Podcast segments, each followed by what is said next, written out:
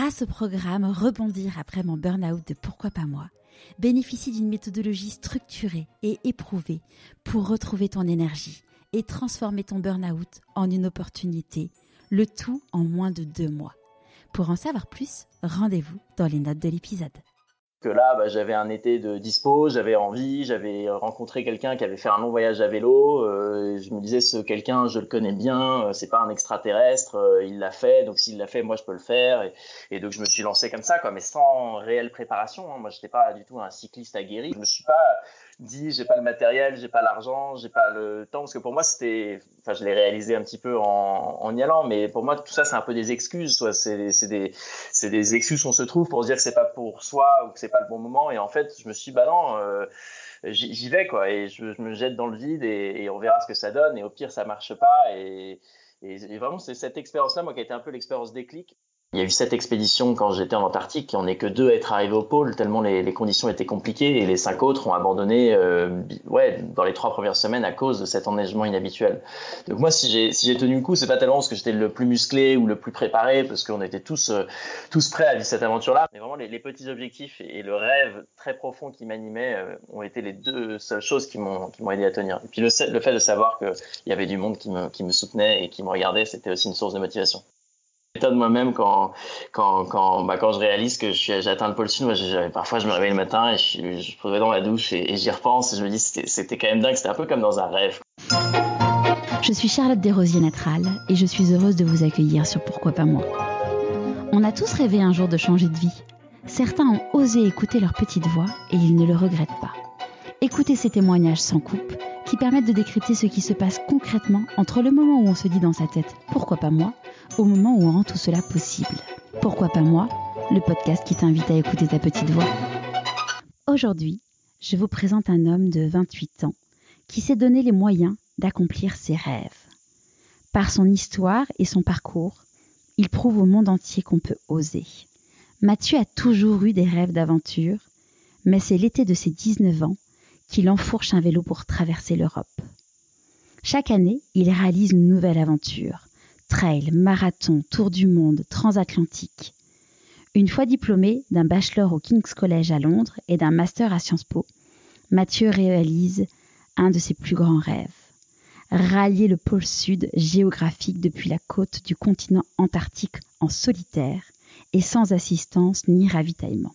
À 28 ans, il devient le plus jeune explorateur au monde à accomplir cette expédition et rentre dans le livre des records. Bienvenue dans l'univers de Mathieu Torder. Bonjour Mathieu.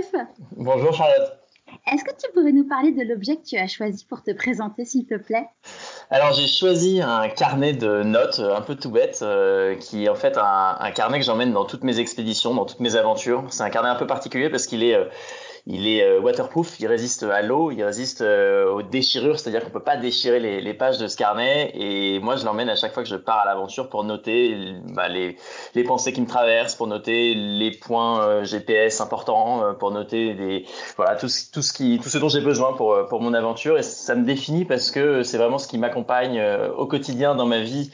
Euh, de tous les jours, mais aussi quand je pars au bout du monde. Euh, pour moi, c'est un des éléments ou un des objets les plus importants de, de mes expés. Et euh, c'est un, un, cahier qui est en quelle matière, du coup, pour qu'il soit waterproof et indéchirable? C'est En fait, c'est un carnet de notes euh, qui est assez petit, qui doit faire 15 cm de long sur 10 de large. Donc, on le tient facilement dans sa main, on peut le mettre dans sa poche. Il y a 50 pages environ, parce que j'en ai, plus, j'en ai plusieurs. De, je les renouvelle régulièrement.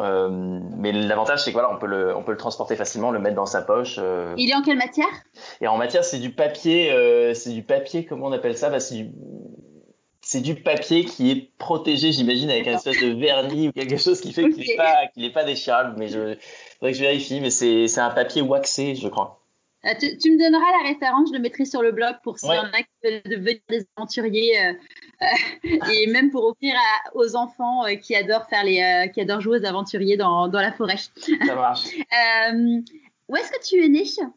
Alors moi, je suis né en Normandie, je suis né à Rouen. Euh, c'est là que j'ai passé l'intégralité de mon enfance et de mon adolescence. Là, on s'appelle, euh, moi je suis basé à Paris euh, depuis quelques années, mais je suis né en Normandie et je suis un enfant de la Normandie parce que j'ai mis, enfin, je suis parti de Normandie après mon bac.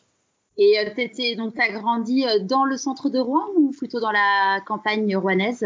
Non, j'ai grandi dans une, bah, dans une petite ville qui s'appelle Mont-Saint-Aignan, qui est à quelques kilomètres de Rouen. Euh, J'allais d'abord dans mon école primaire qui était à Mont-Saint-Aignan et puis après au collège et au lycée à Rouen, mais c'est vraiment aux, alentours de, de, Rouen. Et j'ai grandi dans une famille de cinq, avec une grande sœur, un petit frère, dans une maison avec un jardin dans lequel je faisais des cabanes et dans lequel je jouais avec mes frères et sœurs. Donc c'est vrai que j'ai toujours été, enfin j'ai toujours eu une, euh, une attirance ou en tout cas une, enfin, un usage de la nature assez assez tôt. J'étais euh, régulièrement à dormir dans le jardin, à faire des cabanes, euh, une tyrolienne, etc. Donc j'ai grandi un peu en ville, un peu à la campagne, parce qu'on avait la chance d'avoir une, maison avec un jardin. Et donc du coup, tu étais un petit enfant aventurier. Tu étais quel, quel type de petit garçon? Tu aimais quoi à l'école comme matière? Je sais pas si, enfin, je pense que l'aventure c'est quelque chose qui est venu euh, un, peu, enfin, j'étais pas prédestiné à, faire des aventures euh, tout de suite. Quoi. Moi, j'ai grandi avec euh, l'univers de Tintin. Je le, répète, répète régulièrement, mais mes premières lectures, c'était des BD de Tintin et Milou, sauf que j'étais pas en CP quand je les avais dans les mains, donc je comprenais pas ce qui s'y passait, mais je voyais que ce personnage et ce petit chien, ils se baladaient aux quatre coins du monde, qu'ils allaient en Égypte, au Pérou, en Inde, qu'ils allaient sur la Lune, et, moi, ça me fascinait en fait de voir ces, aventures de, Tintin, et, je crois que ça m'a été une espèce d'inspiration assez tôt, parce que euh, quand j'ai grandi, je me suis dit que je voulais lui ressembler. Enfin, je disais à tout le monde que je voulais être euh, reporter. Mais tout ça, s'est affiné aussi avec euh, le scoutisme. J'ai été scout euh, pendant dix ans. Alors pour ceux qui nous écoutent et qui savent pas forcément ce qu'est le scoutisme, c'est pas que un mouvement religieux où on va vendre des gâteaux à la sortie de la messe. moi d'ailleurs, c'était pas du tout l'aspect religieux ou spirituel qui m'attirait dans ce mouvement-là. Moi, ce qui me faisait marrer, c'était d'aller construire des cabanes, d'apprendre à faire des feux, d'aller me, me, balader avec une boussole et, et à travers champs. Enfin, c'était vraiment ça moi, qui me, qui me plaisait. Et donc ça, ça a duré quasiment dix ans. Euh, et je crois que ces apprentissages-là, euh, en étant jeune, ont confirmé mon envie d'aller euh, au-delà de ce que je connaissais dans la nature et d'aller explorer un petit peu les déserts, les montagnes, les océans. Alors ça, on en, parlera après. Du coup, à ce moment-là, quand tu étais petit, quand tu avais 6 ans, tu te disais, quand je serai grand, je ferai quoi comme métier? Donc Tintin était ton, ton héros, mais est-ce que tu avais un métier de prédilection à ce moment-là? Euh, je disais reporter. Moi, je disais que je voulais être journaliste reporter, comme mon héros qui était euh, Tintin. Je crois qu'il y avait ce, oui, cette fascination euh, pour le métier de, de reporter qui va euh, aux quatre coins du monde rapporter l'actualité du front. et donc, je disais que je voulais être reporter ou journaliste mais, mais en grandissant, finalement, c'est bon. Même si j'ai quand même fait un stage, mon stage de troisième, je l'ai fait dans une rédaction de télé. Je me souviens, c'était chez France 3 Normandie à Rouen, euh, une semaine. Tu sais, le, petit stage d'observation obligatoire quand on est en troisième. Euh, donc ça, ça résultait directement de mes envies euh, de jeunesse. Euh, mais après, en grandissant, en regardant d'un peu plus près le métier de journaliste, je me suis dit que j'allais explorer une autre voie pour plein de raisons. Euh, mais Pourquoi du coup Mais je sais pas bien. Je crois que je, crois que c'était un, je, sais pas, je, me suis dit que c'était peut-être euh, pas le, pas ce qui me correspondait le, le mieux dans la mesure où euh, c'était quand même une voie professionnelle qui était difficile. Alors euh, c'est pas parce que c'est difficile qu'il faut pas se lancer, mais, finalement il y avait beaucoup de barrières à l'entrée. Je trouvais que comme les photographes, il y en a beaucoup et c'est difficile d'émerger, de, enfin de sortir de la de la masse. Et je me disais voilà, je, je, vais, mettre ça de côté et peut-être explorer quelque chose d'un peu plus atypique. Ou Mais finalement, en fait, j'ai l'impression avec mon activité actuelle dont on va parler de faire d'une certaine façon un peu du journalisme. Alors je suis pas journaliste de métier ni reporter, mais comme je raconte des et comme je rends compte de, d'histoires qui me sont arrivées ou qui sont arrivées aux autres, j'ai l'impression, à ma façon, de partager des histoires et donc d'avoir un métier un peu de, reporter. Et, tes parents, ils font quoi comme métier? Alors, j'ai grandi dans une, dans une famille de cinq, comme je te le disais, avec des parents qui sont tous les deux médecins. Euh, ils sont euh, ben, enfin, ils sont tous les deux médecins spécialistes, ma maman dermatologue, mon papa rhumatologue. Euh, et, bon, et ça, par leur métier, ils ont enfin, je les toujours vus beaucoup, beaucoup travailler beaucoup prendre de vacances aussi, euh, ce qui est l'avantage aussi quand on est médecin euh, indépendant, on peut disposer un peu de son temps, il travaille pas à l'hôpital, il travaille dans une clinique. Mais si je raconte ça, c'est que j'ai toujours vu beaucoup mes parents travailler et nous dire que mes frères, ma grande sœur, mon petit frère, que le travail c'était une source de liberté et que c'était vraiment important. Donc ils nous ont beaucoup poussé en fait quand on était jeunes à, bien faire nos devoirs, à apprendre des langues étrangères. Et donc je dirais qu'on a, reçu une éducation euh, pas stricte, mais, mais une éducation où voilà, on nous inculquait bien la valeur du travail travail et les valeurs de la curiosité en, en, touchant un peu à plein de choses. et j'ai vu mes parents partir beaucoup à l'étranger euh, par leur enfin pour leur métier ou pour euh, leur plaisir. Où euh, ma maman, pendant 10-15 ans, elle partait tous les ans pendant un mois au Vietnam faire de la médecine humanitaire. Et puis ah oui, c'est c'est costaud quand même quand tu as, trois enfants ouais, partir. C'était mon père euh, qui s'occupait de, nous euh, à plein temps. Euh, et puis après, c'est les deux parents qui sont partis. où là, c'était les, grands-parents qui, qui venaient s'occuper de nous. Mais c'est quelque chose qu'ils faisaient comme ça tous les ans. Et ils le faisaient parce que, bah, parce que pour eux, c'était une façon de, de pratiquer leur, leur, métier un peu différemment, de voir des pathologies qu'ils n'avaient pas l'habitude de voir en France.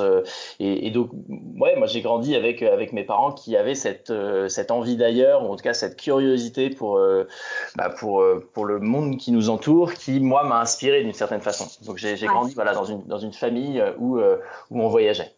D'accord. Et euh, donc là, du coup, tu as, ton bac, tu te dis, bon, je vais être journaliste, mais en fait, c'est pas vraiment ça. Du coup, qu'est-ce que, quelle, quelle voie tu, tu, décides de prendre pour tes études? Alors, ça se fait pas si facilement que ça. J'étais plutôt bon élève. et donc, je préparais le concours pour pour entrer à Sciences Po euh, en première année. Et donc j'étais dans une, enfin je suivais un cours préparatoire euh, en même temps que ma terminale. Et et d'une manière peut-être un peu arrogante ou un petit peu sûre de moi, je, comme ma sœur avait eu concours euh, l'année il y a deux ans avant moi et que j'avais ses cours et que je me débrouillais plutôt bien dans la prépa, j'y suis allé euh, en me disant que bah il y avait pas de raison. Et finalement moi je me suis rétamé mais violemment parce que j'ai je l'ai pas eu du tout le concours, c'était aussi l'année où où le concours euh, changeait complètement. Donc bon on était préparé pour un concours de l'année d'avant mais qu'importe toujours est-il que je l'ai pas eu. Et moi je me suis retrouvé un petit peu comme un comme un con parce que bah, j'avais pas prévu grand chose d'autre quoi, j'étais pour moi, c'était Sciences Po, c'était les doigts dans le nez. Et, donc ça, ça a été, euh, ça a été un vrai, euh, un vrai retour à la réalité parce que je me suis retrouvé dans une position où en fait, j'avais pas tellement préparé autre chose que, Sciences Po. Et donc en fait j'ai terminé euh, par commencer une fac de droit au Havre donc toujours en Normandie. Et c'était du droit anglo-américain et du droit français euh, et finalement, ça m'a pas plu euh, parce que ça me correspondait moins et en fait, j'étais pas très heureux au Havre et, et donc j'ai cherché des moyens de me sortir de cette fac de droit et j'ai postulé à des universités en Angleterre. Euh, j'avais la chance d'avoir euh, un bon niveau d'anglais parce que j'avais pris un petit peu plus de cours d'anglais que, que mes camarades euh, au lycée parce que j'étais dans une classe européenne ou anglophone, je sais pas comment on les appelle aujourd'hui. Et, et, du coup, j'étais assez à l'aise en anglais pour être confiant pour me dire bah, je peux peut-être postuler à des universités en Angleterre et j'ai eu la surprise d'être pris très tôt euh, dans une fac qui s'appelle King's College à Londres. Et donc quand j'ai reçu cette réponse, euh, j'ai tout arrêté. J'ai arrêté la fac de droit. J'ai travaillé en tant que serveur dans un restaurant de plage euh, au Havre pour gagner un petit peu de sous et pour montrer à mes parents que voilà, je, je pouvais euh, subvenir à mes propres besoins et que même si j'arrêtais mes études, je restais quelqu'un de courageux et voilà. Et, et, donc, et puis c'était génial de bosser dans ce resto. Et j'ai commencé après mes études en Angleterre pour un cursus qui n'était pas une année d'échange. Hein, c'était vraiment un diplôme. Euh, du coup, c'était pas un double diplôme, c'était vraiment 100% diplôme euh, anglais, quoi. Voilà, qu'on appelle bachelor. Euh, c'était un, parcours qui durait 4 ans, avec 3 ans à Londres et 1 an à Berlin, en Allemagne.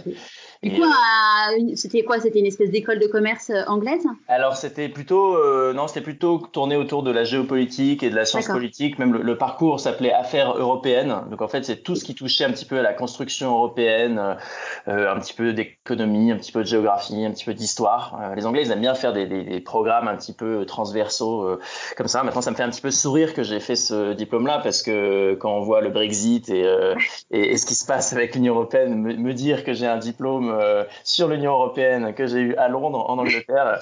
voilà, mais euh, mais c'était très intéressant et surtout ça m'a fait euh, découvrir voilà, les, les, universités anglaises, rencontrer plein plein d'étudiants qui viennent, enfin en fait de, de, toute la planète quoi, parce qu'il y a à King's College il y a 40 000 étudiants, ça brasse vraiment plein plein de profils différents. Et puis bah, ça m'a fait apprendre bah, l'anglais, l'allemand parce qu'il y a eu cette troisième année à Berlin et, et c'était vraiment génial. Et voilà, donc finalement l'échec à Sciences Po en première année était a été une bénédiction euh, parce que j'ai vraiment passé quatre très très belles années là-bas. Souvent, on dit que euh, qu'en fait euh, rien n'arrive par hasard et que, quand il y a un truc, on, on s'attendait à l'avoir, qu'il y a toujours un truc mieux qui nous attend derrière. Ben oui, je pense que c'est assez vrai. Après, c'est toujours difficile de se faire cette réflexion-là quand l'échec euh, ou que quand le mur euh, arrive tout de suite, parce que bon, il faut, faut savoir rebondir. Euh, moi, c'était plein d'enseignements. Si j'ai raté le concours, c'est parce que bah, j'étais trop confiant, j'étais trop sûr de moi, j'étais probablement pas préparé pour pour le concours vraiment de, de, de l'année en question. Et, et, puis c'était bien. Du coup, ça m'a fait explorer quelque chose de différent. Je serais peut-être jamais allé en Angleterre, j'aurais peut-être jamais fait les rencontres que j'ai faites. Bon, on peut retourner probablement dans tous les sens. Hein. Ouais. à Sciences Po, j'aurais pu être très heureux aussi. Et puis d'ailleurs, pour la petite histoire, j'ai terminé mes études en faisant un master à Sciences Po du coup à Paris, euh, dont je suis diplômé depuis maintenant euh, deux ans. D'accord. Et alors du coup, euh, à ce moment-là, pareil, tu te dis quoi, que tu, enfin, tu te dis, est-ce que bah, plus tard il va falloir trouver un job Qu'est-ce que tu t'imaginais à cette époque-là? Mais en fait, j'ai fait ces études-là parce qu'elles m'intéressaient, parce que j'étais très heureux de m'expatrier, parce que j'étais à l'aise avec les langues étrangères, parce que pour moi c'était une aventure que de partir, parce que c'était un moyen de me démarquer aussi de ma sœur, de voilà, de faire quelque chose d'un petit peu différent. Euh, c'était c'était ouais, c'était un peu partir à l'aventure, quoi. C'est-à-dire qu'on déménage euh, en Angleterre quand on a 19 ans, euh, commencer un, cursus dans une langue qui est pas la sienne. Euh, ça, c'était quelque chose qui, moi, je valorisais beaucoup et, qui m'intéressait beaucoup pas d'idée euh, préconçue du job que je voulais faire. Euh, mais les, les, Anglais, ils sont, ils sont assez euh, intéressants là-dessus dans le monde éducatif parce que, enfin, on fait pas des études pour un métier, sauf si évidemment on veut devenir avocat ou médecin. Mais par exemple, à la City, en finance, euh, il y a beaucoup de gens qui bossent là-bas qui ont des diplômes de géographie. Enfin, on valorise beaucoup plus l'individu, on valorise beaucoup plus le, le, le, le, le savoir-être, les, les, les, compétences générales plutôt que des. Avec les diplômes et les cases françaises. Ouais, exactement. Et donc ça, ça m'a, ça m'a un peu ouvert l'esprit quand même. Et, et donc j'y suis allé. Enfin, j'ai appris en en, en, étant là-bas, mais, mais j'y suis allé surtout en fait pour m'ouvrir l'esprit, pour faire plein de choses à côté. Et puis j'avais la chance d'avoir beaucoup de temps euh, l'été, en fait, euh, à Londres, à King's College. On, on avait la possibilité de faire des stages l'été, mais on avait aussi la possibilité d'utiliser nos étés comme on voulait.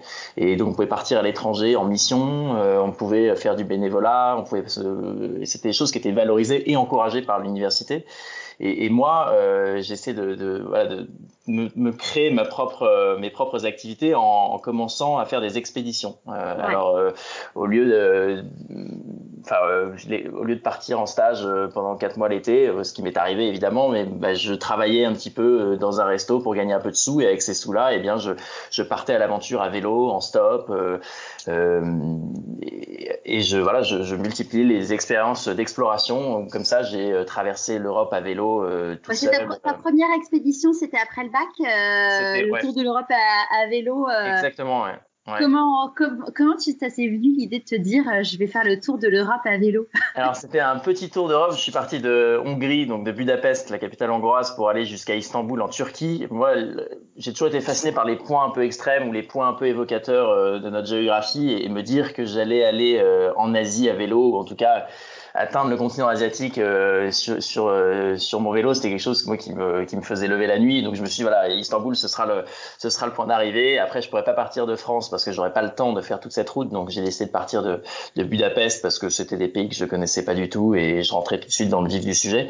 Mais qu'est-ce qui m'a fait partir? En fait, c'est plutôt de me dire que que qu'il y aurait jamais de bon moment pour partir à l'aventure, que là bah, j'avais un été de dispo, j'avais envie, j'avais rencontré quelqu'un qui avait fait un long voyage à vélo, euh, je me disais ce quelqu'un je le connais bien, euh, c'est pas un extraterrestre, euh, il l'a fait, donc s'il l'a fait moi je peux le faire et, et, donc je me suis lancé comme ça quoi, mais sans réelle préparation. Hein. Moi j'étais pas du tout un cycliste aguerri. Oui c'était hein, la question que je voulais te poser, c'est euh, t'avais t'avais déjà un vélo ou même pas? Mais alors même pas, le vélo je l'avais emprunté à cette personne dont je te parle, euh, il m'avait filé ses sacoches de voyage. Moi, j'avais une tente, une polaire, un sac de couchage et j'ai acheté un réchaud chez Decathlon et, je suis parti, quoi. Et je me suis dit, bah, de toute façon, c'est pas sorcier, quoi. J'ai déjà fait 50 km d'affilée à vélo. Euh, bah, là, j'essaierai d'en faire un peu plus tous les jours. Et puis, quand je suis fatigué, je m'arrêterai et, on verra bien, quoi. Je me suis pas dit, j'ai pas le matériel, j'ai pas l'argent, j'ai pas le temps. Parce que pour moi, c'était, enfin, je l'ai réalisé un petit peu en, en y allant. Mais pour moi, tout ça, c'est un peu des excuses, soit c'est des,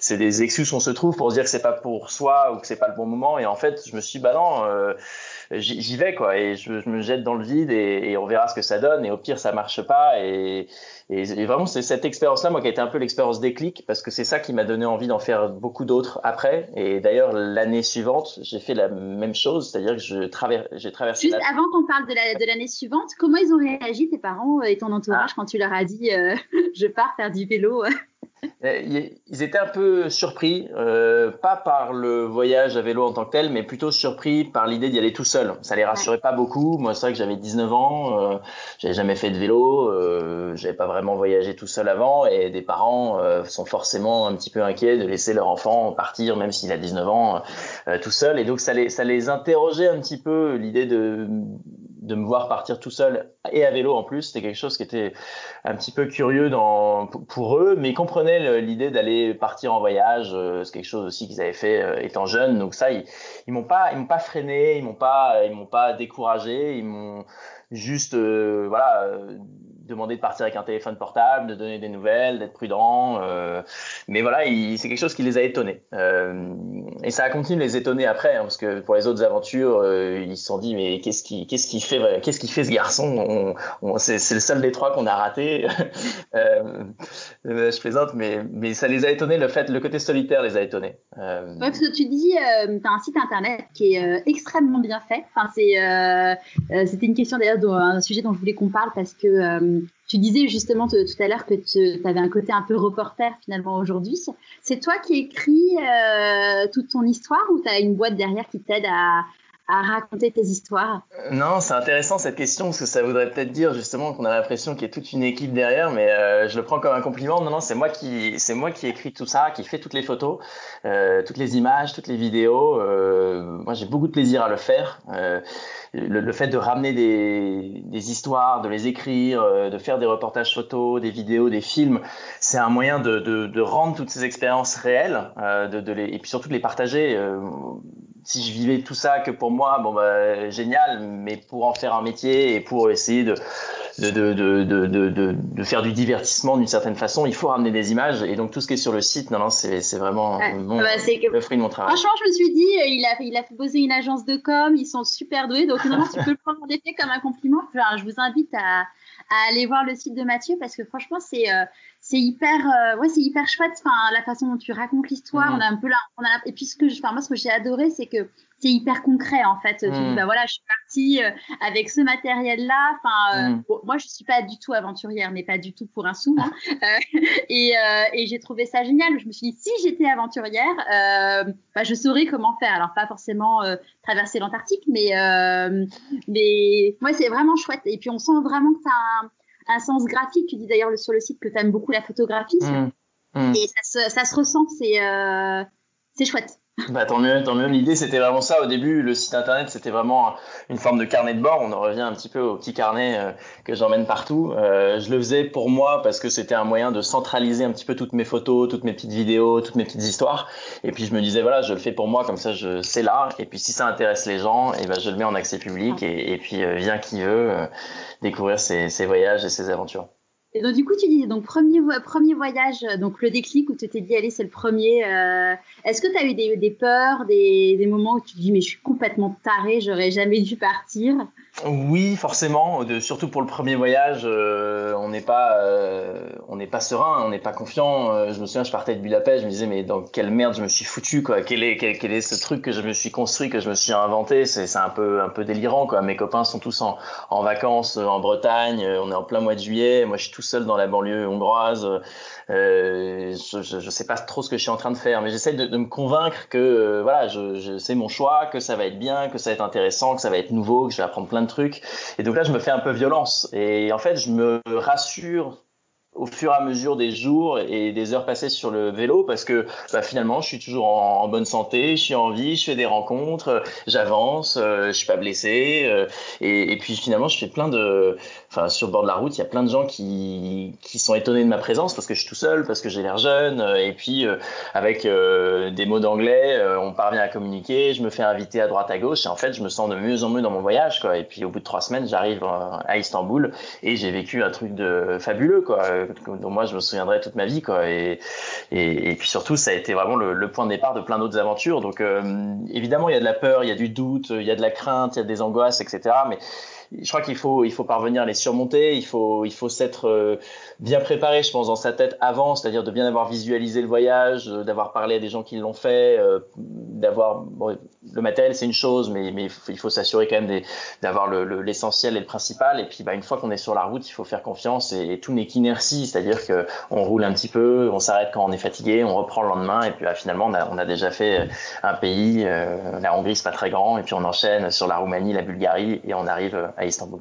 Justement, ce que tu disais, je pense que c'est un truc qui est hyper important euh, que je, que je remarque dans bah, tous les invités que j'ai eu la chance d'interviewer et que j'ai pratiqué également moi-même euh, dans ma vie et qui est un super conseil, c'est de dire vous voulez faire un truc, euh, enfin contacter des personnes que, que vous ne connaissez ou pas, d'ailleurs on s'en fiche, mmh. et des gens qui ont déjà fait la chose pour, pour poser des questions et ça permet de ça permet d'avancer plus rapidement en fait. Oui, bien sûr. En général, les gens sont bienveillants et tout dépend comment la, la question est posée. Si on pose des questions euh, dont on peut avoir la réponse sur Internet ou sur Google, ça peut être un peu frustrant. Mais si on pose des questions précises à des gens qui sont passés exactement par ce chemin de vie ou ce chemin de réflexion, euh, bah, en général, les gens sont heureux de partager leur expérience. Enfin, moi, il y a même des personnes, moi, qui me contactent avec des questions précises sur Antarctique. Je suis ravi de, de pouvoir y répondre. Et, et, et moi, j'ai été dans cette position-là. Et, et donc, je trouve que c'est important important de ne pas avoir peur de demander. On n'en est jamais ridicule. On a toujours été, enfin, on a tous été, toi ou moi, débutants à un moment dans notre vie. Euh, j'imagine toi quand tu as commencé le podcast, euh, moi quand j'ai commencé mes expéditions. Et, voilà, faut, faut prendre un peu de hauteur et de recul. Et, et, voilà, on est, on est solidaire. Et je pense que les gens aiment bien justement euh, partager leur expérience quand, quand ils le peuvent. Quand. Ouais, c'est sûr. Et, et, donc, du coup, tu as ton déclic, tu continues dans tes études, mais par contre, tous les étés, j'imagine, tu profites de, de ce moment-là pour, pour te lancer des nouveaux défis parce qu'en fait, à chaque fois, tu limites, enfin, tu changes de, de moyen de locomotion.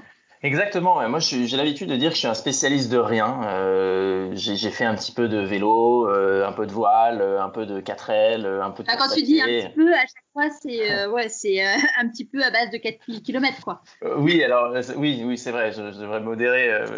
tout est relatif, mais mais, mais ce que je veux dire, c'est que j'ai jamais été un spécialiste de la course à pied ou un spécialiste du vélo de voyage ou un spécialiste du ski pulka. Alors c'est vrai que les distances ont pu varier, mais je me suis jamais spécialisé dans un seul domaine.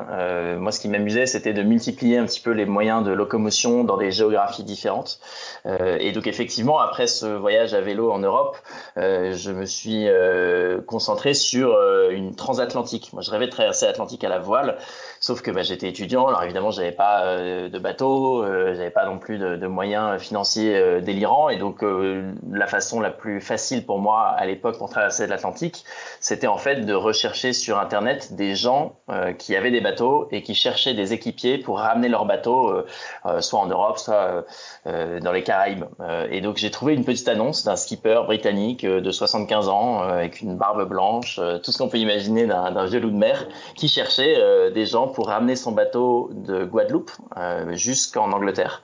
Et moi, je, cherchais ça au lieu de, réviser mes examens de fin d'année, parce que quand j'ai une idée dans la tête, j'aime bien aller jusqu'au bout. Et finalement, ce skipper me répond en me disant, bah, génial quelle est ton expérience de voile? Bah, Je dis, bah, et c'était vrai, j'ai fait un peu de voile légère euh, en Bretagne parce que mes grands-parents y sont installés, donc tous les ans je fais un petit peu de voile, mais j'ai jamais fait de longue navigation, donc je raconte quand même mon histoire à vélo en disant que j'ai quand même traversé euh, l'Europe à, vélo, même si ça n'a aucun rapport, ça montre que je suis un peu débrouillard, etc. Et finalement, bah, il se prend de, l'amitié pour moi, on se fait deux trois Skype, euh, et, euh, et puis à un moment il m'envoie un mail en me disant, bah écoute, euh, welcome on board, quoi, bienvenue à bord, rendez-vous à l'aéroport de Fort-de-France en Martinique euh, à telle date. Et donc, je prends un billet d'avion aller euh, pour la Martinique. Et puis. Ah, du coup, c'est lui. Enfin, je connais quelqu'un qui a fait ça aussi. C'est quelque chose où finalement, tu es rémunéré pour faire ça?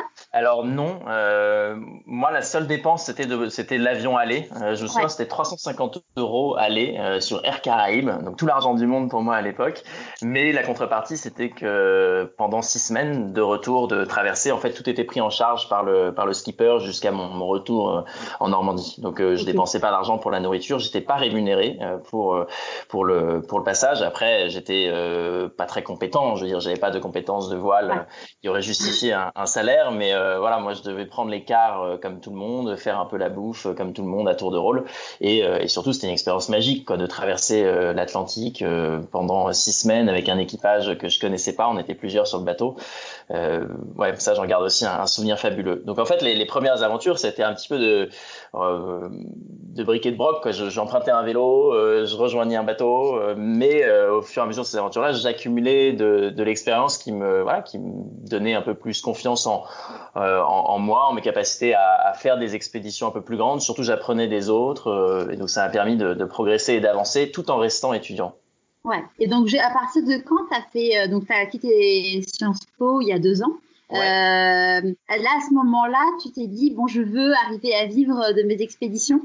Alors, un petit peu, euh, un petit peu, mais en fait, après ces deux aventures-là, j'ai voulu monter une aventure euh, encore plus grande, enfin vraiment plus grande et qui soit de mon, de mon propre, euh, euh, de ma propre initiative. Et, donc là, j'ai mis entre parenthèses mes études pendant un an. Euh, donc à, King's College, j'ai arrêté pendant un an avec l'accord de l'université et avec mon ami d'enfance qui s'appelle Nicolas, avec qui on a été scout pendant dix ans.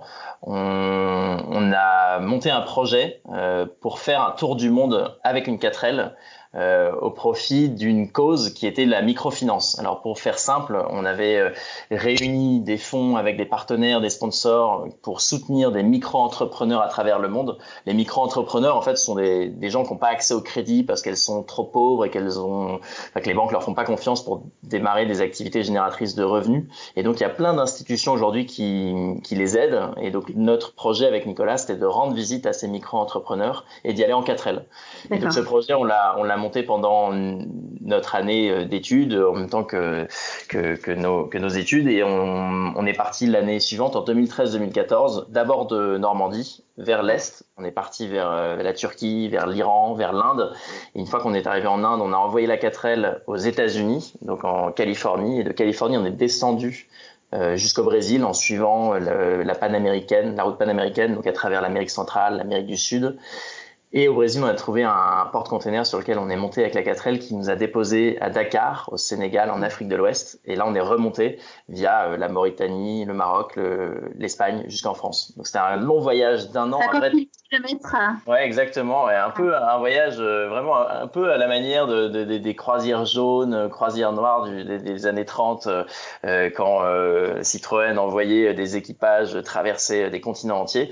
Nous, on l'a fait, on l'a fait en 4L. Ce qui nous fascinait avec Nicolas, c'était vraiment de, de, faire le tour de la Terre euh, en essayant de rouler le plus possible avec notre 4L et puis de se rendre un petit peu utile à notre mesure, évidemment, euh, avec ce projet de microfinance qui était vraiment le fil rouge, qui était euh, bah, le, le, ouais, la motivation derrière ce voyage-là qui nous aidait à avancer parce qu'on avait des rendez-vous avec ces micro-entrepreneurs. vous aviez pris du coup en amont les rendez-vous Ouais, ouais, on travaillait avec deux ONG françaises euh, parce que nous, on n'était pas des spécialistes du microcrédit ni de la microfinance, donc on s'est fait accompagner évidemment par des professionnels du milieu pour que le, le projet fonctionne parce qu'on avait quand même 25 000 euros euh, qu'on nous avait confiés euh, par des bailleurs de fonds euh, privés et publics pour euh, faire ce projet-là.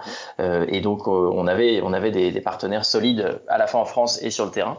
et donc, cette aventure-là, pour répondre à ta question, c'était une aventure qui a un peu tout bouleversé, qui a un peu remis, enfin rebattu un peu les cartes parce qu'elle a été beaucoup suivie, elle a été un peu médiatisée et, et, on a fait un, on a fait un film et un livre en rentrant alors que c'était pas du tout prévu au départ. Nous, Nicolas et moi, on a fait plein d'images parce que moi j'aime ça et, parce qu'on tenait un peu euh, au courant euh, nos proches, notre famille, euh, nos, nos, partenaires et nos sponsors de notre aventure, mais mais on s'est dit en rentrant que bah, on avait envie d'essayer de le partager au plus grand nombre et on en a fait un film qui a gagné un prix, qui est passé à la télé. Et moi, quand j'ai vu ça, je me suis dit mais euh, en fait, c'est vraiment ça, moi, que j'aime faire. C'est euh, des images, rac raconter des histoires, aller dans des endroits euh, un peu lointains. Et, du coup, je me suis dit, bah, je vais continuer mes études, mais quand j'aurai fini, je vais vraiment essayer d'exploiter un petit peu cette fibre euh, aventure et de la transformer en un métier. Alors, c'est pas évident, il n'y a pas de voie toute tracée, mais en tout cas, j'avais trouvé là ma, véritable envie, vraiment ce qui me faisait vibrer, c'était ça.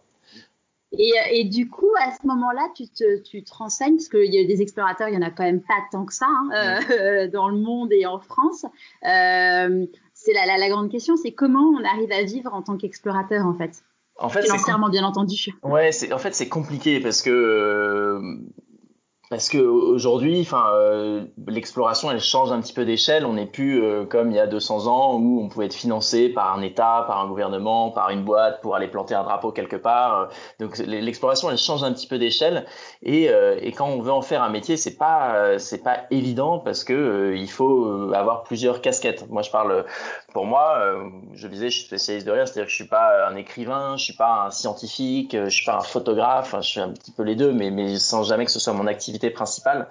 Et donc, il faut, euh, pour gagner sa vie, il faut euh, bah, apprendre à, euh, à, toucher un petit peu à tout. Ce qui est le plus rémunérateur aujourd'hui, ce sont les interventions, soit dans le milieu scolaire, soit en entreprise. Enfin, c'est plus rémunérateur, rémunérateur en entreprise que dans le milieu scolaire, mais ce sont les conférences. C'est ça qui permet vraiment de, bah, de payer les, les, les, factures, un loyer et de continuer ces activités. C'est pas comme ça qu'on fait fortune.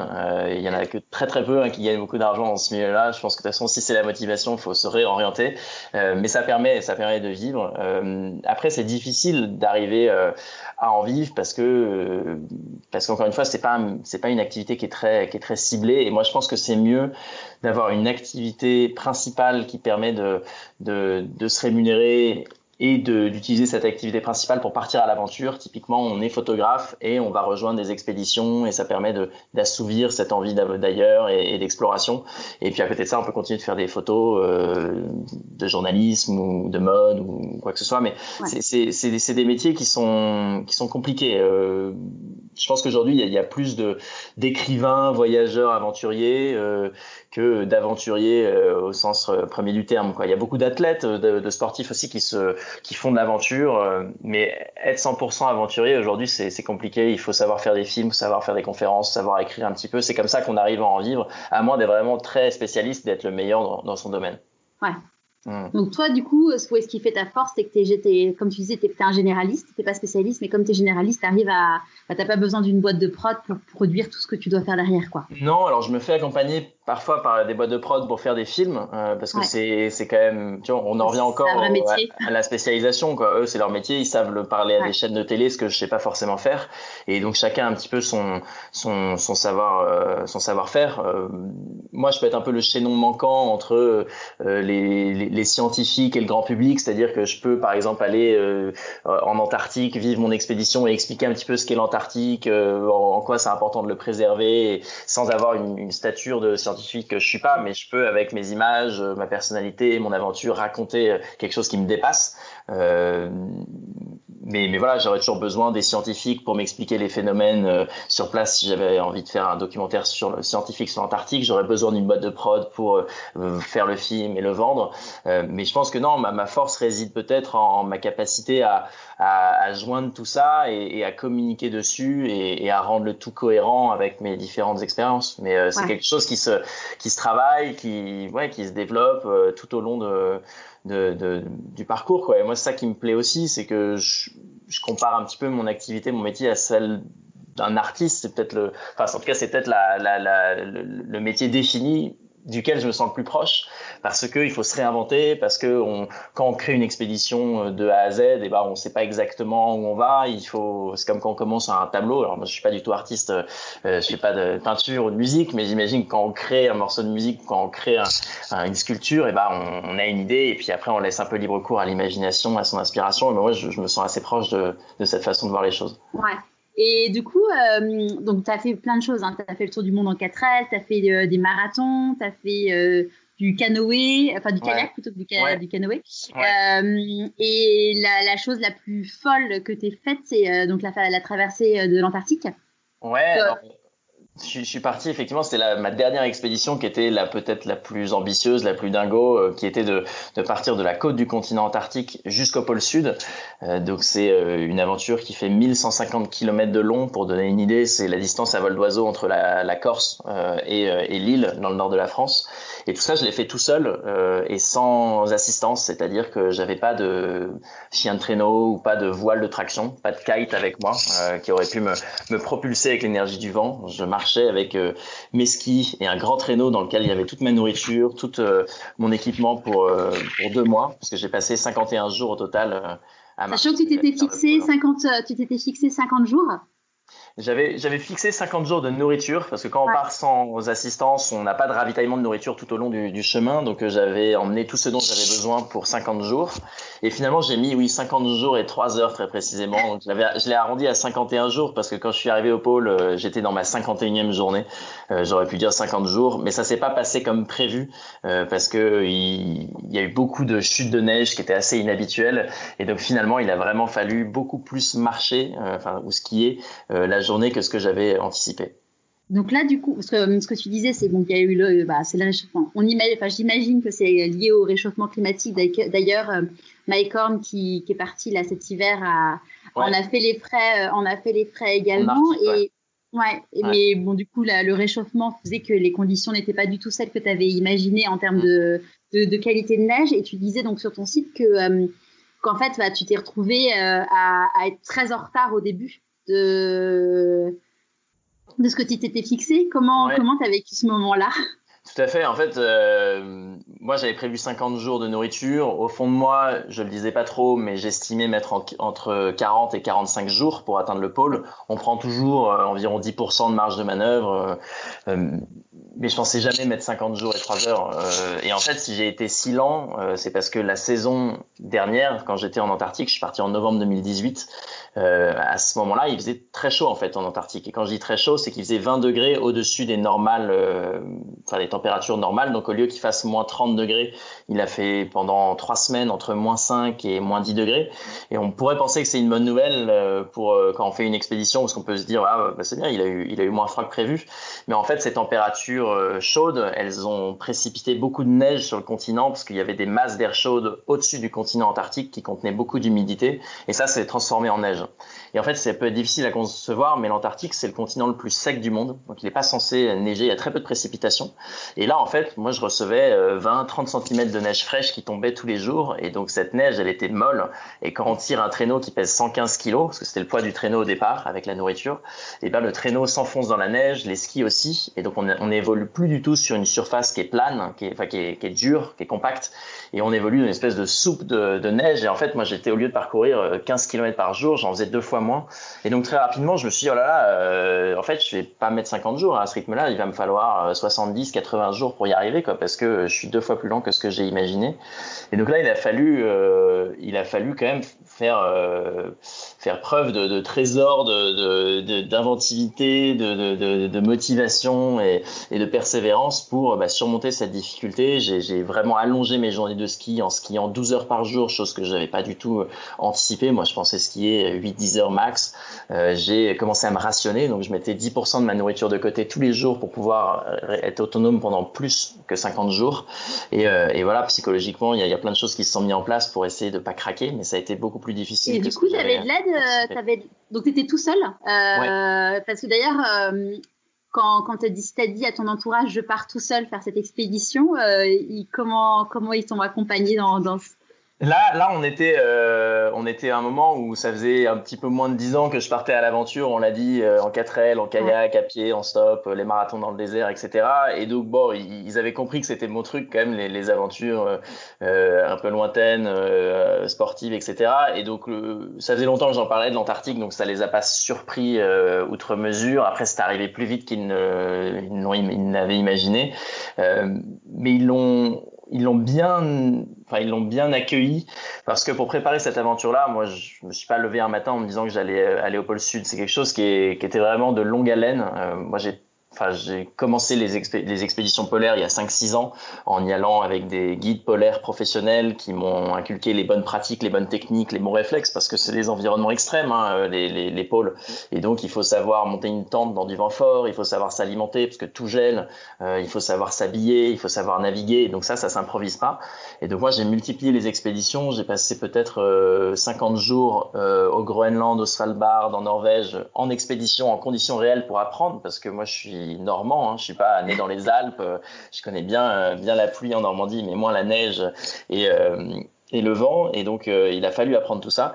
Et donc ça s'est construit au fur et à mesure, et c'est vraiment en franchissant les étapes, en, apprenant des personnes qui fréquentent ces régions polaires, que j'ai monté le projet. Et donc mes parents m'ont vu construire tout ça. Ils ont vu le professionnalisme aussi avec lequel euh, euh, j'agissais, quoi, avec les sponsors, les médias, euh, la préparation. Et en fait, ils l'ont, bah, ils l'ont encouragé. C'était, enfin, mentalement, psychologiquement, en, me disant c'est, bien, t'en es où, en me donnant éventuellement des conseils, mais sans leur sans leur, euh, leur soutien moral, ça aurait été impossible. Enfin, je veux dire, euh, le faire contre la vie de mes parents, alors que bon, j'étais tout juste fraîchement diplômé, euh, c'était quelque chose qui aurait été, je pense, infaisable. Quoi. Et donc, j'ai toujours eu la chance d'avoir ce soutien-là, et depuis le départ, en fait, depuis, depuis mes aventures à vélo. Ce qui est marrant, c'est que le, rôle des parents, c'est un truc dont je me rends compte. Là, j'ai interviewé des personnes un peu de tous les âges. Mm. Et les parents, même à 40 ans, les personnes qui changent de vie ou qui prennent un gros virage à 40 ans, le rôle des parents est encore hyper important, même si tu te dis, toi, tu étais fraîchement diplômé, donc euh, jeune, entre guillemets. Et c'est fou de voir comme euh, ouais, les parents, ils ont une place dans notre vie qui est, qui est hyper importante, quel que soit l'âge, dans, dans, ces grands changements, quoi, enfin, dans ces grandes décisions.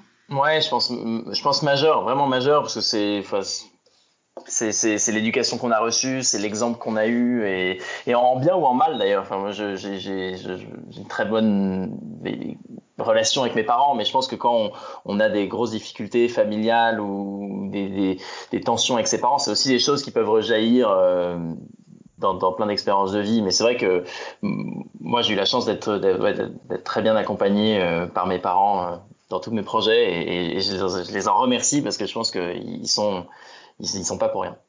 Mais euh, ils ont, enfin, ta maman, elle a pas, enfin, je parle de ta maman parce qu'en général, les mamans sont plus, euh, sont plus protectrices de leurs mmh. enfants. Elle a pas peur, tu vois. J'ai interviewé euh, Cyril Després, qui est un grand champion de sport mécanique, qui a gagné le Dakar quatre ou cinq fois à moto et qui avait, je sais plus, 20 participations au Dakar. Il disait que à chaque fois qu'il partait au Dakar, sa maman, elle avait peur. Enfin, mmh. et même ce qui l'a rassuré euh, et ce qui rassurait aussi sa femme et ses filles, c'était justement ce que tu disais de voir la préparation hmm. physique qu'il avait. Donc en gros, il mettait vraiment toutes les chances de son côté pour revenir vivant. Hmm. Euh, mais bon, à chaque fois qu'il part, euh, elles sont pas sereines. Oui, non, mais moi c'était c'était le, même enfin le même cas de figure quoi. Je pense qu'on aura beau rassurer autant qu'on veut des parents, euh, ils restent inquiets. C'est naturel, c'est normal. L'inverse serait serait étonnant, j'ai envie de dire. Et, et, donc moi, ma maman et mon papa étaient évidemment inquiets euh, de me voir partir. Après, il, voilà, il m'avait vu m'entraîner. Il savait aussi que, parce que ça, je te l'ai pas dit, mais il y avait tout un protocole de sécurité qui était en place. C'est-à-dire que moi, si je me blessais, euh, j'avais un téléphone satellite, j'en avais même deux, si jamais j'en cassais un, euh, pour pour notifier une base arrière que voilà j'étais en difficulté, qui aurait pu venir me chercher avec un avion. Euh, il y avait un médecin qui était basé sur la côte du continent qui aurait pu me prendre en charge. Euh, j'avais une balise GPS euh, qui traquait mes mouvements et si ça, ça arrêtait de fonctionner pendant 48 heures d'affilée, que je le veuille ou non, on envoyait quelqu'un à, ma recherche. Donc il y avait quand même tout ça qui était en, qui était en, en, qui était prévu. Et, et donc ça, c'était quand même un moyen de rassurer. C'est jamais suffisant parce qu'en Antarctique, il y a des crevasses, parce qu'il y a du froid extrême, parce que... Il n'y a pas d'ours, comme on pourrait imaginer. Alors non, il n'y a pas d'ours. Euh, il n'y a pas d'ours. Les ours, ils vivent en Arctique, donc ils vivent ah. de l'autre côté.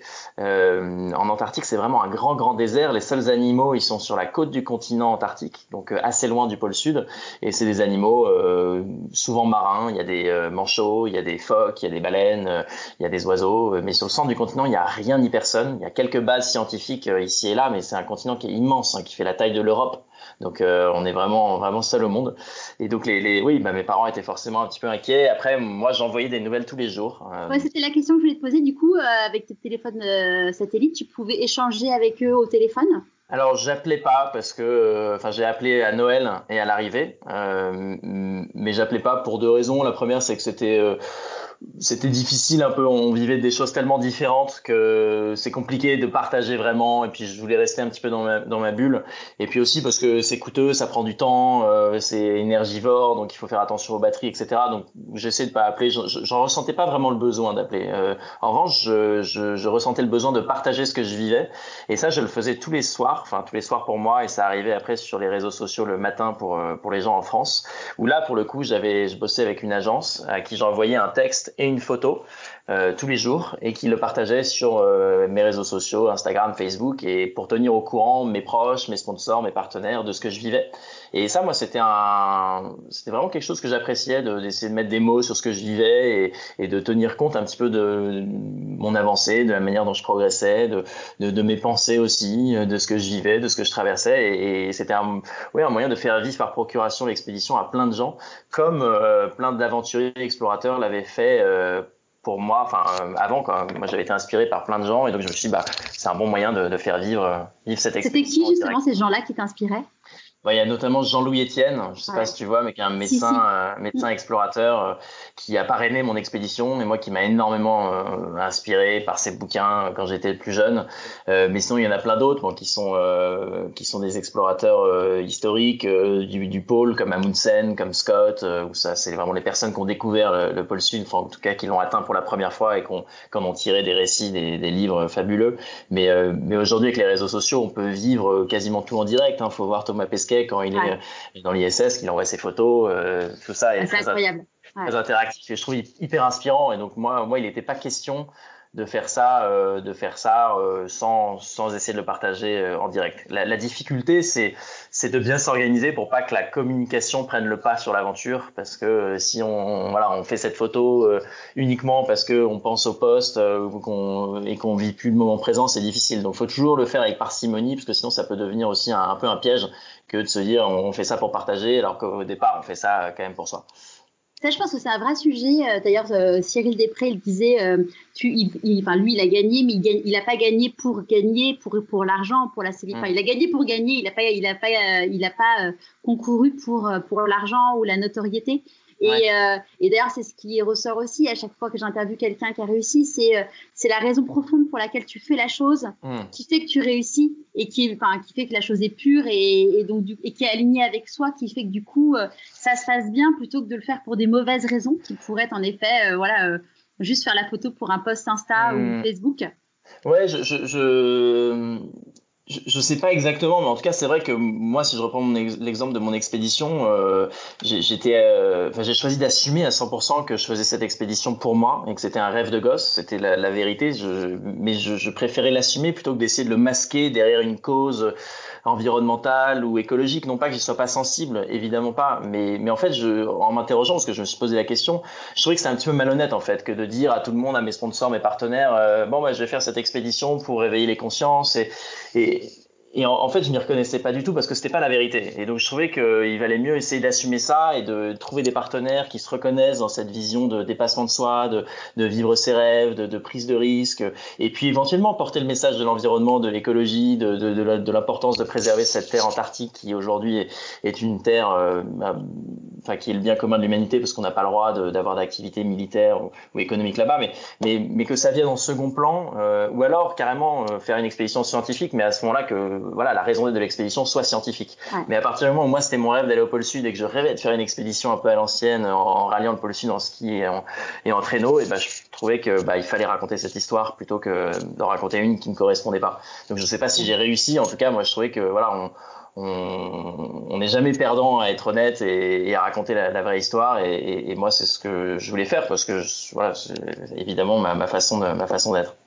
Et, euh, et, du coup, tu disais, donc, tu as eu une période assez compliquée quand tu t'es rendu compte bah, qu'il il allait commencer à falloir rationner euh, euh, ta, ta, ta, nourriture et tout.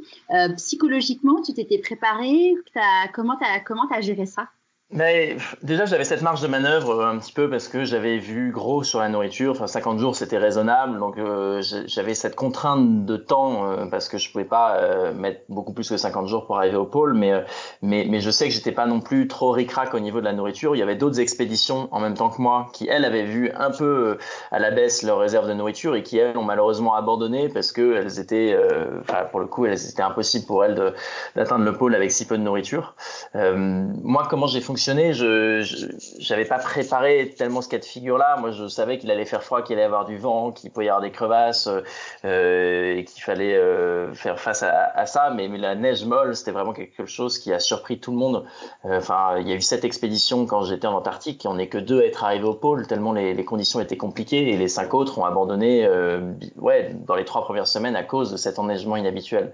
Donc moi, si j'ai tenu le coup, c'est pas tellement parce que j'étais le plus musclé ou le plus préparé, parce qu'on était tous tous prêts à vivre cette aventure-là. Mais, mais je crois qu'au fond de moi, je, je je, je, me disais que tant que j'étais euh, sur mes skis, tant que j'étais pas blessé, euh, et ben j'avais la ressource pour trouver des solutions. Et donc ça, c'était se rationner, c'était euh, essayer de, de, de, me concentrer que sur des petits objectifs, c'est-à-dire de jamais penser à l'arrivée et, de jamais penser à ce pôle sud parce que c'était trop loin, c'était trop difficile d'envisager une telle distance, une telle solitude, une telle souffrance d'une certaine façon. Et donc psychologiquement, je me disais voilà, je, je, je skie pour une heure, après je fais une pause de cinq minutes, je reskierai pour une heure, je referai une pause de cinq minutes, et en fait je mon esprit fonctionnait que comme ça, que sur les trucs très court-termistes, qui étaient vraiment, en fait, autant de petits objectifs, autant de petites victoires, et ça, ça s'additionnait. Et, euh, et, en fait, le fait de déconstruire l'aventure en plein de petits morceaux qui sont euh, rapidement atteignables, et bah euh, ça m'a fait tenir le coup. Et puis euh, il y avait quelque chose que Jean-Louis Etienne m'avait m'avait répété et dit avant de partir et qui m'a aidé à tenir. C'était Mathieu, quand ce sera difficile, euh, essaye de remettre ce rêve de pôle sud qui t'anime à la surface en permanence. Et ça c'est vraiment un truc moi qui m'a marqué parce qu'effectivement quand il y a la neige molle, quand il y a du white-out, qui est une espèce de brouillard blanc qui enveloppe tout le champ de visibilité, quand on a froid, quand quand on est on se sent vraiment vraiment seul, et ben on essaie de se rappeler les raisons qui nous, ont poussé à entreprendre l'aventure et, et, ça remet un petit peu les choses à leur place et on se dit voilà j'ai fait le choix d'être là euh, euh, j'ai aussi un privilège énorme que de voir ce continent euh, enfin l'intérieur de ce continent qui est quand même difficile d'accès et, j'essaie vraiment de, me rappeler voilà le, les choix que j'avais fait pour arriver là et, ça m'a aidé à tenir. Mais vraiment les, petits objectifs et, le rêve très profond qui m'animait ont été les deux seules choses qui m'ont aidé à tenir. Et puis le, le fait de savoir qu'il y avait du monde qui me, qui me soutenait et qui me regardait c'était aussi une source de motivation je pense que c'est ça. Je trouve que ce qui est génial dans, bah, dans l'aventure, mais aussi dans tout ce qui est euh, défis sportifs, on peut, il y a plein de parallèles, je trouve. Euh, c'est un peu la, la, la, vie qui est de façon exacerbée en fait. Et, et souvent on dit, bah, quand, quand, des gens traversent euh, des galères, on dit souvent, bah, décompose en mini objectifs. Mmh. Et je trouve que c'est euh, une super métaphore de, de, la vie et de la façon dont il faut vivre les moments difficiles en sa vie en fait. Mais je, je crois, et je, on n'est pas du tout obligé d'aller au pôle sud ou en Antarctique non. pour utiliser cette stratégie-là. enfin, je pense que quand on je sais pas, quand on se met à apprendre un instrument de musique ou une nouvelle langue, si on se dit tout de suite, ah bah, je vais être bilingue euh, ou faire le concerto de je sais pas qui, euh, bah, forcément, on n'y arrive pas, quoi, parce que tout n'est que cheminement, progression et étape. Et, euh, et, donc, je pense que c'est cette stratégie de, de, de, de, petits objectifs, de petites victoires, de, décomposition d'un objectif ambitieux en plein de petits objectifs facilement atteignables, c'est quelque chose qui, qui permet de viser loin et, et, et d'avancer sereinement, quoi. En tout cas, moi, c'est vraiment quelque chose qui m'a aidé en Antarctique. Parce qu'encore une fois, c'est un environnement qui est, qui est très, enfin, qui est désertique, qui est très pauvre sensoriellement, quoi. C'est-à-dire qu'il n'y a pas d'odeur, il y a très peu de couleurs, c'est vraiment des, des, des, des, variations de tons, de blanc, de gris, euh, mais c'est tout, quoi. Et donc, on, il faut savoir composer un petit peu avec, euh, avec son esprit et avec euh, des, des sources de motivation euh, tous les jours. Et c'est quoi, du coup, maintenant, ton rêve, maintenant que tu as fait ça, c'est quoi ton prochain rêve mais je, je sais pas exactement. Euh, là, je suis en train de déjà de terminer l'écriture d'un récit sur cette aventure en Antarctique. Il y a eu un documentaire qu'on a fait assez vite euh, et qui passe aujourd'hui sur Ushuaia euh, TV. Et là, je suis en train de finir l'écriture d'un livre qui sortira normalement euh, la première semaine de novembre chez Robert Laffont. Et ça, quand j'aurai publié le bouquin, je serai arrivé au, au, bout de cette expédition antarctique parce que pour moi, la boucle sera bouclée. Il y aura eu l'expé, il y aura eu un film, il y aura eu un livre. Donc là, ce sera peut-être le moment de de, de, de, ouais, de réfléchir à d'autres aventures. Aujourd'hui, je je sais pas encore où je me dirige parce que j'ai pas fini le livre et donc j'essaye de, de, de, de, bien faire ça à fond parce que si je commence à préparer d'autres choses, je sais que je ferai pas tout pas tout très bien finalement. Donc j'aime bien me concentrer sur sur une tâche à la fois. Euh, mais pour te donner un élément de réponse, moi j'aimerais bien qu'une prochaine aventure puisse euh, servir une cause ou un message et, et, me rendre peut-être utile à mon échelle pour quelque chose qui me dépasse. Euh, enfin, la dernière expédition, c'était vraiment une, la réalisation d'un rêve perso, d'un rêve de gosse. Je pense que c'est génial euh, de l'avoir vécu. Euh, si aujourd'hui je peux essayer de, de me rendre utile ou en tout cas de, de, de, porter un message et que ce message soit l'origine d'une expédition plutôt que le contraire, ça me rendrait très heureux. Alors je sais pas encore dans quelle direction j'irai. Ce qui est sûr, c'est que ça manque pas de, de causes et de combats euh, aujourd'hui, donc on, on, verra bien. bon, après, en termes d'expédition, euh, moi j'aime bien les déserts d'une manière générale, qu'ils soient chauds, euh, froids ou marins. Donc peut-être dans un désert, mais je, je, je sais pas encore. J'attends de, j'attends de tenir ce bouquin dans mes mains avant de, avant de m'y intéresser sérieusement. Ouais, en fait, euh, bah, finalement, c'est tu as, créé ton contenu en vivant l'expédition et maintenant tu en crées plein de mini-contenus euh, dérivés, entre guillemets. Oui, oui, oui. Et puis moi, j'ai du plaisir aussi à le faire. Enfin, il y a quelque chose que les gens réalisent peut-être pas euh, complètement quand, quand on dit on est aventurier ou explorateur professionnel, mais c'est que en fait, on, a, on, on passe peut-être 10%, enfin, en tout cas, moi je parle pour moi, mais 10% de notre temps sur le terrain, et puis 90% du temps restant à préparer l'aventure ou à la partager. Euh, moi, j'ai passé deux mois en Antarctique à effectivement skier vers le pôle sud, mais avant ça, j'avais passé un an et demi à chercher des fonds, des partenaires euh, et des années à me préparer. Et puis aujourd'hui, ça fait un an et demi que je suis rentré et que j'ai fait un film, que j'ai écrit un bouquin, que je fais des conférences euh, dans les écoles et, dans le milieu euh, et dans les entreprises. Et, et, et j'ai beaucoup de plaisir aussi à le faire. Et je pense que si j'aimais pas le faire, et bah, il faudrait changer de métier, quoi, parce que en fait, c'est la, c'est la, c'est la face cachée un petit peu de ces aventures, c'est qu'elles demandent beaucoup de persévérance dans bah, dans la préparation et puis après beaucoup d'enthousiasme, en tout cas de, de, temps et d'énergie pour, pour les partager.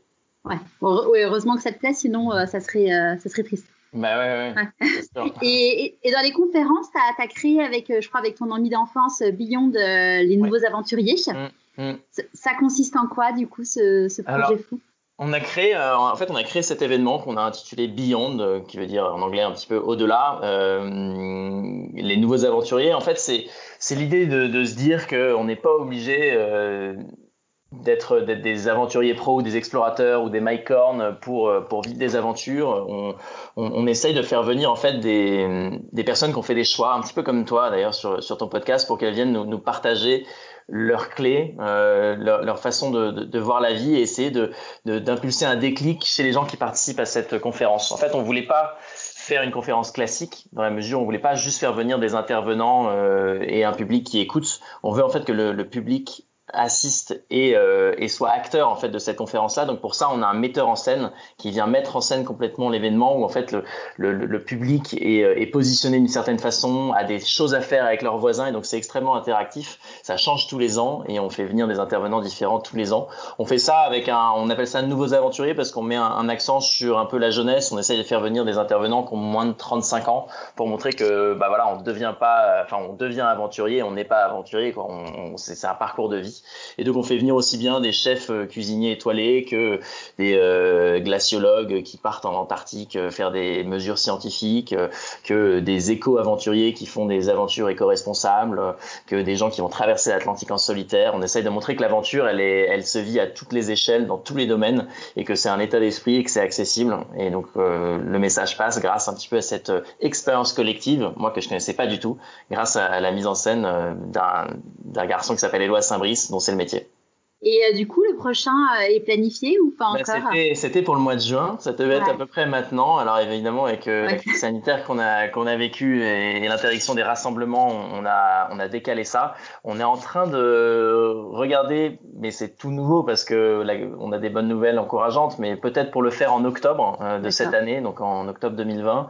ce qui est sûr, c'est qu'habituellement c'est un événement qui a lieu en toute fin de printemps, tout début d'été à Paris. on a fait déjà deux éditions qui ont réuni euh, à peu près 200 personnes qui ont, très, enfin, qui marché très fort. Donc c'est hyper encourageant pour continuer à en faire.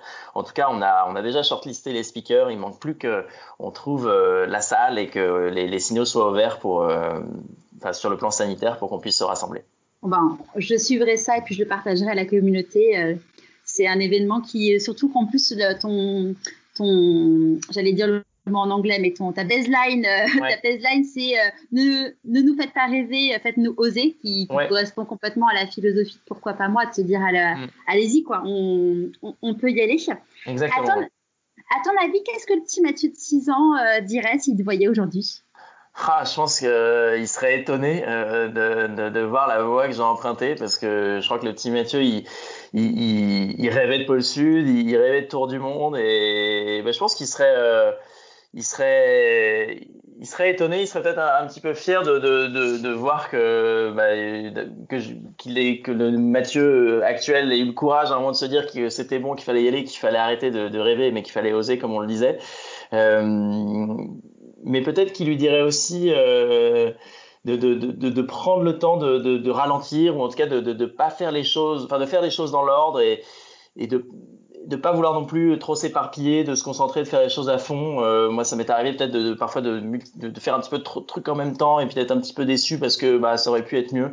Donc, euh, je pense qu'il, non, je pense qu'il serait étonné quand même. Je pense qu'il serait étonné parce que et moi, moi, je m'étonne moi-même quand, quand, quand, bah, quand je réalise que j'ai atteint le pôle sud. Moi, parfois, je me réveille le matin et je, je me dans la douche et, j'y repense et je me dis c'était quand même dingue. C'était un peu comme dans un rêve, quoi, de, parce que voilà, c'était assez fabuleux que d'atteindre l'axe de rotation de la Terre après 50 jours de marche dans un grand désert euh, aussi blanc, mystique et fabuleux que, l'Antarctique. Donc euh, ouais, je pense qu'il, je pense qu'il serait, il serait, il serait content pour moi. Qui dit choix dit renoncement. Les, quels sont les tiens?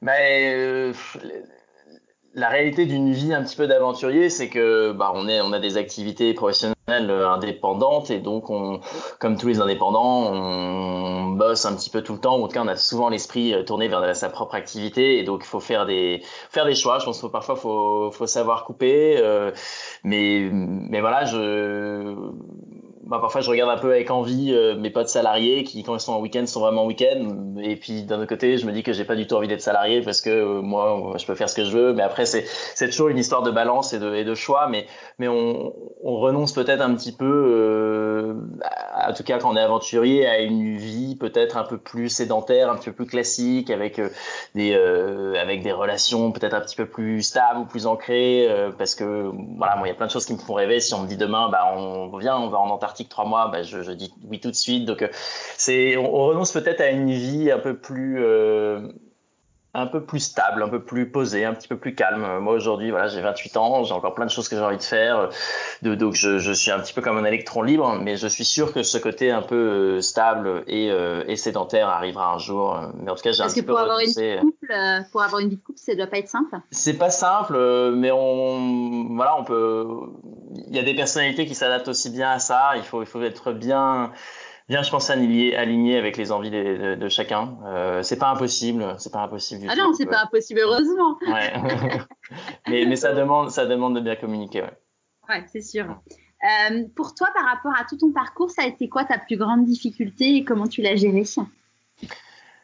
Euh, le, Ma plus grande difficulté, c'est c'est peut-être de, dépasser en fait les conseils qu'on vous donne. Ça peut paraître un petit peu euh, euh, un petit peu contraire à ce que j'ai pu dire en disant qu'il fallait euh, pas hésiter de demander conseil, etc. Mais il y a un moment en fait, faut s'écouter soi.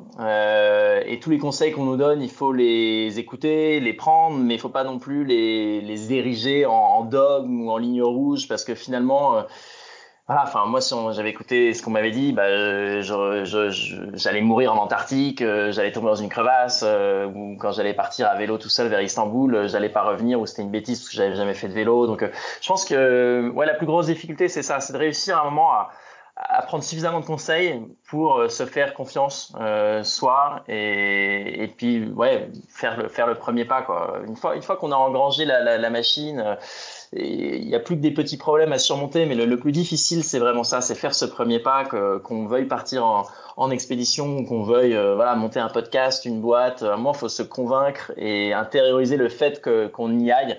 Et c'est vraiment ce passage-là qui est le plus dur. Et donc moi, la plus grosse difficulté, c'était peut-être de me heurter un petit peu aux, conseils des uns et des autres qui étaient euh, contraires. Euh, mais voilà, c'était un peu de, de, rassembler cette énergie, cette motivation, ce, feu intérieur qui fait qu'à un moment ça, jaillit et, qu'on y aille. il faut vraiment savoir se faire confiance à un moment et te dire bah oui, euh, oui, ça correspond pas au cas, ça correspond pas forcément à ce que les autres ont fait, mais, mais finalement, si on réfléchit, il euh, n'y a rien de grand qui, a, pu apparaître si on faisait toujours comme les autres en fait.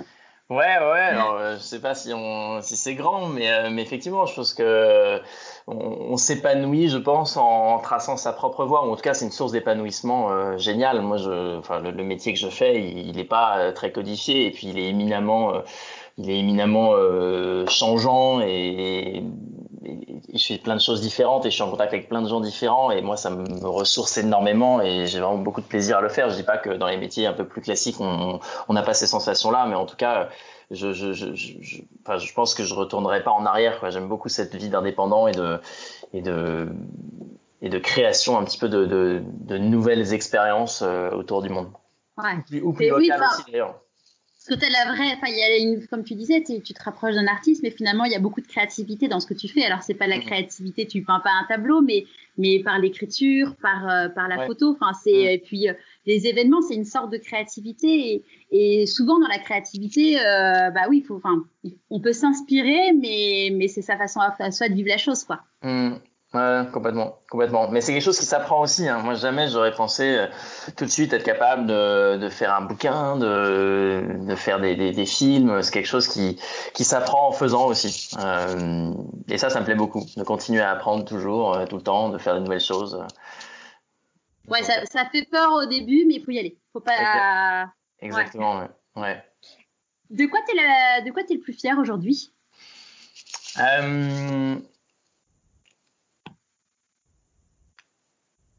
Euh, je, pense que je suis le, je, suis fier d'avoir réussi à, croire en, certains rêves, ou en tout cas de ne pas avoir laissé s'échapper ces rêves-là. Euh, parce que l'expédition antarctique, c'est quelque chose que je me suis créé, euh, qui avait aucune utilité dans la mesure où euh, bah, on a déjà découvert le pôle sud. D'ailleurs, il y a une base scientifique américaine qui est installée depuis 1957, il me semble, que des expéditions en Antarctique ont déjà été faites. Mais je suis fier justement de voilà, de pas de m'être tenu euh, accroché à ce rêve-là parce que moi c'était important pour moi et, et, tout aurait pu me pousser à, à, abandonner une fois sur place, mais aussi avant de partir parce que c'est des expéditions qui sont coûteuses, c'est difficile de trouver des partenaires, des sponsors et c'est faut, vraiment faire preuve d'une grande persévérance et, et d'adaptation et, quand, quand, quand on fait face au refus des, des sponsors, etc. Donc euh, ouais, je, je, je, pense que je suis le, je, suis fier d'avoir euh, d'avoir mené à, enfin à bout certains certains rêves qui voilà qui m'animaient euh, depuis que j'étais jeune. Ouais. Et si tu croises des personnes qui te disent, mais en fait, euh, tout ça, c'est, t'as, as vachement de chance, en fait, c'est lié qu'à la chance, ton parcours. Qu'est-ce que tu as envie de leur répondre? Bah, J'ai envie de dire qu'ils ont, ils ont peut-être raison d'une certaine façon, parce que j'ai peut-être eu des, des facilités au départ, dans la mesure où je suis né dans un, dans un contexte euh, social et familial qui était privilégié euh, et que évidemment euh, si j'avais dû euh, subvenir à mes propres besoins euh, tout de suite après le bac, euh, et ben j'aurais peut-être eu des difficultés à monter des expéditions tout de suite, ou peut-être que ça aurait pas été la priorité dans un premier temps. Donc d'une certaine façon, oui, ils ont raison, j'ai eu de la chance. Après, j'ai saisi cette chance pour voilà, entreprendre une, une, voie un petit peu alternative, un peu différente pour essayer de créer quelque chose de différent. Mais je pense que la chance, elle s'arrête aussi à un certain moment, c'est-à-dire que il y a aussi une part de, de, de, de, choix. Euh, je pense que la chance, euh, on le dit souvent, mais c'est quelque chose qui se provoque, qui se crée, qui, qui c'est en, en faisant preuve de curiosité, en s'entourant des bonnes personnes qu'il y a des planètes qui s'alignent. Euh, et mm, oui, je pense que d'une part, il y a de la chance au début. Après, il faut savoir cultiver, entretenir euh, ce, ce, cette chance pour créer des choses euh, grandes. Quoi. Tout, tout n'est qu'une affaire de choix à un moment. enfin, je veux dire moi, c'est quelque chose que j'ai impulsé depuis longtemps et tout, tout n'est qu'une progression, un, un, cheminement, une construction. Et, et voilà, moi, je j'aurais jamais atteint le pôle sud si j'étais pas parti à vélo. On en revient dix ans plus tôt. Quoi. Euh, donc oui, il y a une part de chance, mais il y a aussi, je pense, une part de, de travail et, de persévérance. C'est sûr. Euh, Est-ce qu'il y a un conseil que tu aurais aimé qu'on te donne et du coup que tu voudrais donner aujourd'hui? Un conseil euh, Ouais, je pense ne, pas, euh, on revient sur la notion un peu de conseil euh, et de préparation, mais ne pas accorder trop d'importance euh, peut-être à, à, la, à la préparation d'une manière générale. C'est-à-dire qu'on a, on a tendance peut-être à, se braquer ou à, ou à se freiner parce qu'on se dit je suis pas prêt ou j'ai pas le bon le, le, bon micro si je fais un podcast ou, ou le. C'est marrant. C'est marrant que tu dises ça parce que moi, je voulais pas me lancer tant que j'avais pas du bon matos. Et Mathieu Stéphanie m'a dit un jour, parce que je le connais personnellement, il m'a dit utilise mon matos et, euh, et, après tu te lanceras, puis tu, mm. l'achèteras et compagnie.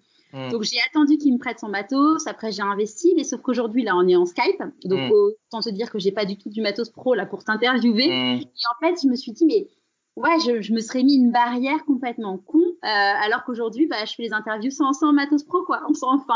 Ouais, bah ouais, mais puis il y a une phrase anglaise d'ailleurs qui dit euh, Done is better than perfect, je crois. C'est euh, fait est mieux que parfait. Et en fait, je trouve ça, je trouve ça très vrai, quoi. C'est. Enfin, on a tendance à se dire non, il me faut le meilleur micro, il me faut le meilleur vélo, euh, et en fait, euh, bah, c'est juste une manière de retarder l'affaire. Moi, j'aurais bien aimé qu'on me donne ce conseil parce que parce que c'est quelque chose que j'ai réalisé assez tard en fait. Euh, je suis quelqu'un qui est peut-être un peu méticuleux, qui aime bien faire les choses bien, mais à un, moment, faut, enfin, si on n'a pas le bon micro, bah, c'est dommage de pas se lancer dans la création de ce podcast ou c'est dommage de pas se lancer dans cette aventure à vélo dont on rêve. Quoi. Ce qui, ce qui compte, c'est vraiment l'expérience et, et ce qui s'en dégage et de ce qu'on en fait. Quoi. Euh, ce qu'on on peut partir avec le meilleur vélo ou avec le meilleur micro euh, si on raconte rien d'intéressant ou si le sujet n'est pas intéressant ou si le voyage est pourri, euh, et ben on n'en retirera rien de rien de très bien. Quoi. Donc euh, peut-être ça, ne pas accorder trop d'importance à, à, la préparation ou au matériel. Ouais. C'est quoi tes prochains défis du coup? Ma prochain défi, ça va être de finir l'écriture de ce livre. Je suis en bonne voie parce que l'éditeur l'a déjà lu une fois et j'ai des retours très positifs. Et donc euh, maintenant, il faut vraiment terminer les textes, mais ça se, ça se rapproche. Euh, après, il y aura la sortie de ce livre-là, euh, il y aura la préparation de la troisième édition de, Beyond, de la conférence Beyond. Et puis, euh, ce sera le... Non, peut-être qu'il faut que je réinvente un peu ma façon de faire des conférences aussi, parce que moi, mon système économique repose pas mal sur les conférences. Les, les, expéditions sont financées par des sponsors et des partenaires, mais moi, je paye mes factures et mon loyer avec des interventions. Et là, il se trouve que bah, avec les interdictions de, de rassemblement, c'est compliqué. Donc, j'ai peut-être un petit défi justement là-dessus pour essayer de réinventer un peu cette façon de faire les conférences avec peut-être des webinaires, des, des, choses en ligne que je pourrais valoriser. Donc voilà un petit peu pour le côté pro. Euh, ce qui est sûr, c'est que pour le côté aventure, il y aura d'autres expéditions, il y aura d'autres voyages, mais euh, te dire où, quoi et comment, je ne sais pas encore. J'ai des idées, mais rien, rien de très concret encore. On en reparlera. Et euh, avant qu'on se quitte, à qui as-tu envie de dire merci et pourquoi euh, Moi, je crois que je dirais merci à, à, la personne qui a parrainé mon expédition Antarctique dont on a parlé, qui s'appelle Jean-Louis Etienne. Donc, c'est un, un, monsieur euh, maintenant qui est dans ses 70 ans, qui, qui a une expérience des pôles nord-sud euh, et des mondes polaires de manière générale titanesque, qui a écrit des bouquins fabuleux sur la persévérance, sur le dépassement de soi, sur la motivation et moi qui m'ont éminemment inspiré parce que euh, Jean-Louis il a, il a un parcours euh, très singulier, euh, il devait pas avoir son bac euh, et puis finalement il, est, il, a fini par être chirurgien et après a traversé l'Antarctique de part en part, premier homme à avoir atteint le pôle Nord en 86. Donc il a il a un petit peu enfin il, ouais, on n'aurait pas parié sur lui euh, quand, à l'époque. Et moi, ça, ça, ça m'a beaucoup, enfin, il m'a beaucoup inspiré dans ses, dans ses bouquins. Et, et je pense que si j'ai entrepris tout ça, notamment dans les mondes polaires, bah, c'est, c'est un peu grâce à lui. Donc, je dirais merci à, à Jean-Louis, Etienne. Super. Merci beaucoup, Mathieu. Bah, merci à toi et à bientôt. À bientôt. J'espère que ce nouvel épisode vous aura plu. Je vous ai mis tous les liens sur le blog pourquoipasmoi.co pour suivre les prochaines aventures de Mathieu et revivre celles passées. Jeudi prochain, je vous propose une nouvelle très belle personne qui est en train de changer de vie. Grâce au format En chemin, vous pourrez suivre tous les trois mois là où elle en est. Je vous dis à jeudi prochain pour un nouvel épisode de Pourquoi pas moi.